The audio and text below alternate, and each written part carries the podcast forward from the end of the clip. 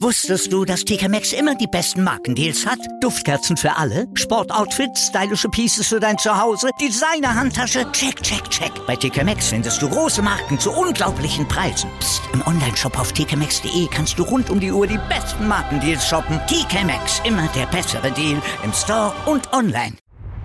90 Plus On Air, der Podcast rund um den internationalen Fußball auf meinsportpodcast.de. Willkommen zurück bei 90 Plus on Air auf mein Sportra äh, mein Sportpodcast. Entschuldigung, dieses Jahr gab es ja einige Änderungen und dieses Jahr endet eben mit den 90 Plus Awards auf mein Sportrad äh, mein Sportpodcast um Gottes Willen.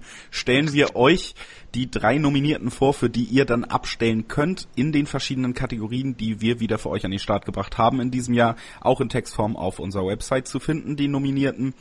Aber hier geht's eben dann audiomäßig ab Richtung Weihnachtszeit. Und wir sind in der zweiten Kategorie angekommen, dem Gegenteil unserer ersten Kategorie. Es geht um die Flop-Transfers.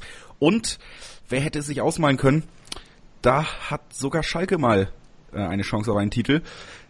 Bevor wir allerdings uns damit beschäftigen, beschäftigen wir uns mit einem anderen Mann, der es auf jeden Fall verdient hat, in dieser Liste zu stehen. Das ist Alexis Sanchez. Und warum das so ist, das erklärt uns Chris McCarthy. Ja, das geht mir ein bisschen runter wie Öl, muss ich sagen. Ähm, hab's irgendwie erhofft und zwar irgendwie auch absehbar.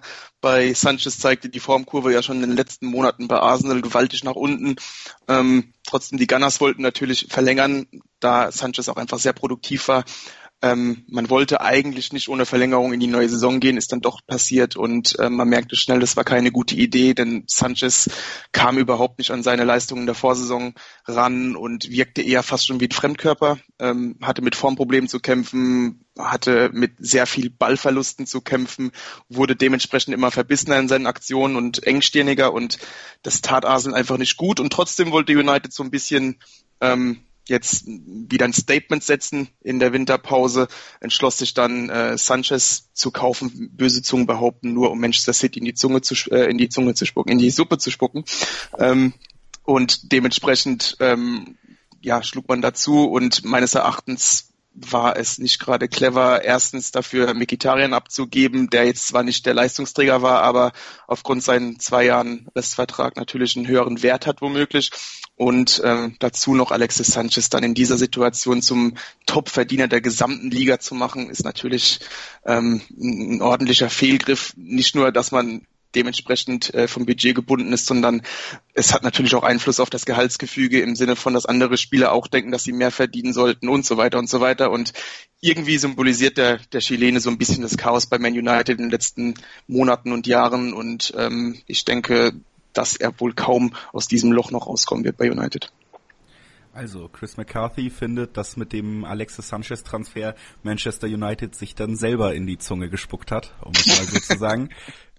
Und wir machen weiter mit dem von mir schon angeteasten Schalker, der vielleicht sogar mal einen Titel nach Gelsenkirchen, Gelsenkirchen holen kann in diesem Jahr. Und das ist der Mittelfeld-Maestro. Der Mann, über den so viel Tolles gesagt wurde, bevor er dann spielen durfte.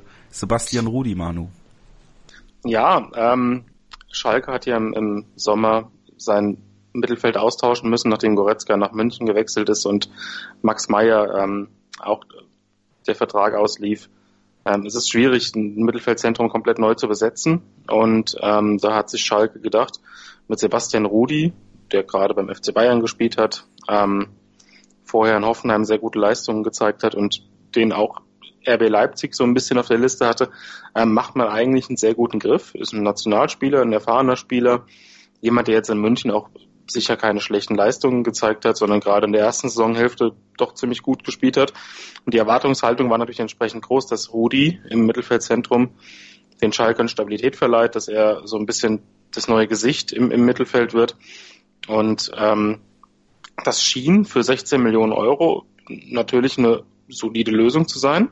Wenn man bedenkt, die Skepsis bei ähm, Witzel, der 4 Millionen Euro mehr gekostet hat, war deutlich größer als bei Rudi. Ähm, und Domenico Tedesco hat ja in der letzten Saison schon unter Beweis gestellt, dass er wirklich ein Trainer ist, der, der auch ähm, ja, einen gewissen Weitblick hat, aber das ist in dieser Saison nicht ganz so der Fall. Also bei Schalke muss man sich einige Fragen stellen. Ähm, zu Beginn der Saison gab es Fitnessprobleme, ähm, schwache Leistungen bei Rudi, und man wusste nicht so richtig, ähm, wo kommt das her, wie kann das sein. Ähm, die ganzen Veränderungen, die, die Schalke im Sommer getätigt hat, ähm, passen nicht alle irgendwie zusammen. Also die Transfers im Mittelfeldzentrum, es wurde neben Rudi eben noch Serda und äh, Mascarell neu, neu verpflichtet. Ähm, es passt nicht wirklich zusammen und ich finde, Domenico Tedesco hat auch ähm, einen Anteil daran, dass man, dass man Rudi in die Kategorie der Flop-Transfers einordnen muss, denn ähm, die permanenten Änderungen im Schalke Mittelfeld, ähm, die viele Rotationen, die vielen Anpassungen, die teilweise auch verletzungsbedingt äh, geschehen sind, aber teilweise eben sind es hausgemachte Probleme. Also ich denke, bei Rudi ist die Nominierung in der Kategorie Flop-Transfer vor allem deswegen gerechtfertigt, weil die Erwartungshaltung einfach eine ganz andere war. Also Rudi kann sicherlich ähm, in den nächsten zwei, drei Jahren auf Schalke noch durchstarten und im Endeffekt als guter Transfer. Wird er das ähm, denn? Meinst du, er wird das noch können? Ich weiß es nicht. Ähm, ich denke, der, der Schalke braucht noch einen anderen Transfer im, im Mittelfeldzentrum und ich finde, Schalke braucht auch ein bisschen mehr Kontinuität auf der Position. Also es muss, es muss ein klares Konzept äh, vorherrschen. Im Moment sehe ich das nicht. Im Winter kannst du sowieso niemanden holen, der da irgendwie perfekt dazu passt. Also da ist dann der Transfer Sommer gefragt und da muss man halt sehen, welche handelnden Personen überhaupt noch da sind, je nachdem, wie sich die Krise äh, weiter fortsetzt. Also das, das ist relativ schwierig, das jetzt äh, vorauszusagen. Vor der Qualität her traue ich es ihm zu, dass er durchaus ähm, noch noch diese diese jetzt vorherrschende Meinung ändert, dass er dass er noch ähm, ja einen Schritt nach vorne macht auf Schalke, aber ähm, zum jetzigen Zeitpunkt, also Schalke befindet sich im Abstiegskampf und der Spieler, der als einer der Hoffnungsträger und als einer der, der Gesichter des Umbruchs äh, geholt wurde, funktioniert nicht. Also das ist auf jeden Fall ein Punkt, der, ähm, der da ziemlich ausschlaggebend ist, denke ich.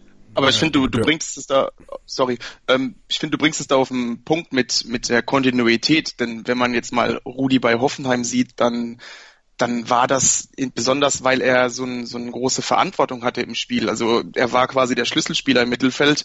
Und ich hatte immer das Gefühl bei Rudi, er ist ein Spieler, er geht auf, wenn er, wenn er wirklich viel Verantwortung hat und eine, eine Führungsposition hat in der Mannschaft. Und wie du sagst, ähm, er stand jetzt, ich glaube, maximal drei Spiele hintereinander in der Startelf. Und ähm, so bekommt er auch nicht wirklich den, den Eindruck vermittelt, dass er hier wirklich eine Stütze ist. Und ich denke mal so ein bisschen Kontinuität, dass er sich einspielen kann, dass man einfach mal an ihm festhält, könnte ihm da schon zugutekommen. Ich meine, er ist jetzt auch erst 28, also das, ich fände es jetzt halt schon, ich fände es ein bisschen krass, wenn er nach der Bayern-Sache so wirklich äh, derartig abrutschen würde, ehrlich gesagt.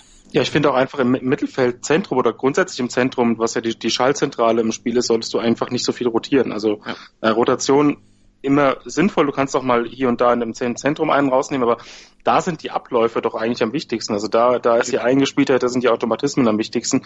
Und wenn du immer wieder ähm, nicht nur die personelle Besetzung änderst, sondern auch noch im System äh, von Woche zu Woche Änderungen vornimmst, dann denke ich, verunsichert das die ganze Mannschaft und dann verunsichert das auch Einzelspieler, die, die dir da eigentlich weiterhelfen sollten. Ja, und wenn man den Umbruch anspricht, dann muss man ja eigentlich sagen, der ist auf jeden Fall gelungen, weil wenn man sich die Tabellenposition letztes Jahr anguckt und dann die in diesem Jahr, dann hat sich ja einiges geändert.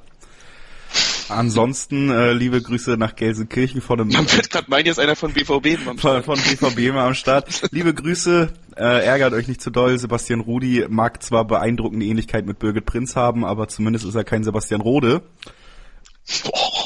Und äh, Jetzt muss ich schnell das Thema wechseln, höre ich an diesem schockierten Lachen, bevor wir hier uns weiter konzentrieren auf meine kleinen Ausfälle. Denn ich bin ja nur der Moderator, der hier ganz neutral durch das Programm führt. Und deswegen mache ich jetzt einen schnellen Umschwung zu einem Spieler, der wohl eher die Fehlentscheidung getroffen hat, als der Verein, der ihn verpflichtet hat. Und das ist Yannick Carrasco, Nico. Boah, das war ein harter Cut. Jetzt muss ich mich erstmal sammeln. Es tut mir sehr leid, ich bin aufgeregt natürlich. Das ist hier eine ganz besondere Sendung auch für mich. ja, Yannick Carrasco, der hat es natürlich geschafft, jetzt innerhalb von einem Jahr absolut in der Bedeutungslosigkeit zu versinken. Ne? Also äh, ich weiß noch, 2016, 17 eine überragende Saison wirklich gespielt bei Atletico, wirklich beeindruckend. Äh, gefühlt war halb Europa hinter ihm her. Bayern wurde, glaube ich, auch lose mal mit ihm in Verbindung gebracht. Äh, zu dem Zeitpunkt hätte ich mich als Bayern-Fan auch sehr über so eine Verpflichtung gefreut. Und dann spielte eine, ja, ich würde sagen, am Anfang war das noch echt in Ordnung. Die Hinrunde, es wurde dann ein bisschen schlechter und dann gab es irgendwie Krach mit dem Trainer, mit Diego Simeone. Was da genau vorgefallen ist, ähm, kam da eigentlich gar nicht so genau raus. Es hieß nur, man ist sich nicht ganz so einig. Carrasco saß dann häufiger auf der Bank und im Winter plötzlich hieß es, jo, Carrasco, der möchte gerne den Verein verlassen. Da dachte ich mir natürlich als Bayern-Fan, super, Vielleicht äh, streckt ja der FCB seine Fühler nach dem Auswahlkicken, wird er nicht verlernt haben in diesem halben Jahr. Und dann wechselt er für Lepsche 30 Millionen nach China zu Yefang. Da musst du ja auch erstmal googeln, was das für ein Verein ist, du.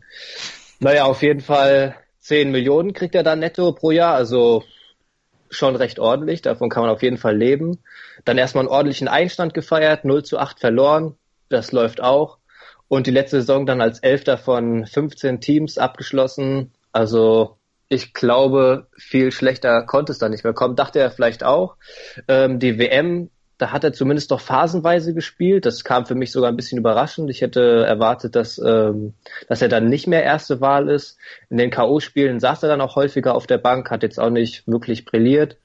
Und dann jetzt äh, auch in der neuen Saison, also absolut, Jefang spielt nicht oben mit, es äh, kämpfen wieder gegen den Abstieg. Dann noch äh, die Geschichte, wo er sich mit einem Mitspieler geprügelt hat oder wo er einen Mitspieler verprügelt hat.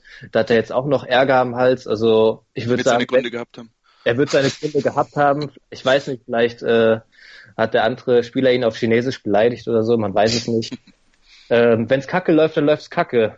Äh, ich kann diesen Wechsel bis heute, bis, bis heute nicht verstehen was er sich dabei gedacht hat, äh, ob da tatsächlich kein anderer namhafter Club an ihm dran war oder zumindest, weiß ich nicht, wenigstens Schalke oder so. Aber naja, so ist jetzt gekommen und Carrasco ist jetzt in China. Ich kann mir vorstellen, dass vielleicht noch irgendwann mal doch nochmal der Schritt zurück nach Europa geht, weil wie gesagt, kicken kann er und das wird er jetzt auch in diesem einen Jahr nicht verlernt haben, nur ob es so weit kommt. Nach diesen ganzen Geschichten ist er sicherlich auch nicht mehr so attraktiv und wie gesagt, hier in Europa ist er dann doch echt äh, vom Radar verschwunden.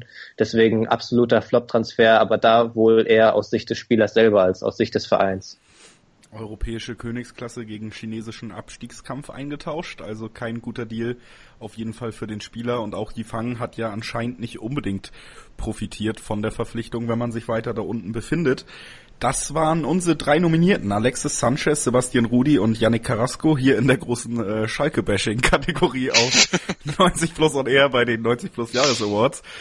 Wir haben die drei jetzt vorgestellt bekommen, mal kurz reingehört und wie beim letzten äh, Award wie bei der letzten Award-Kategorie, dem Top-Transfer, wollen wir jetzt auch nochmal in die Runde fragen, wen unsere Redakteure denn in dieser Kategorie ganz vorne sehen, vor den anderen, die sich natürlich alle, beziehungsweise auch die Vereine, die die Spieler verpflichtet haben, nicht unbedingt mit Ruhm bekleckert haben, sonst landet man nicht in dieser Kategorie.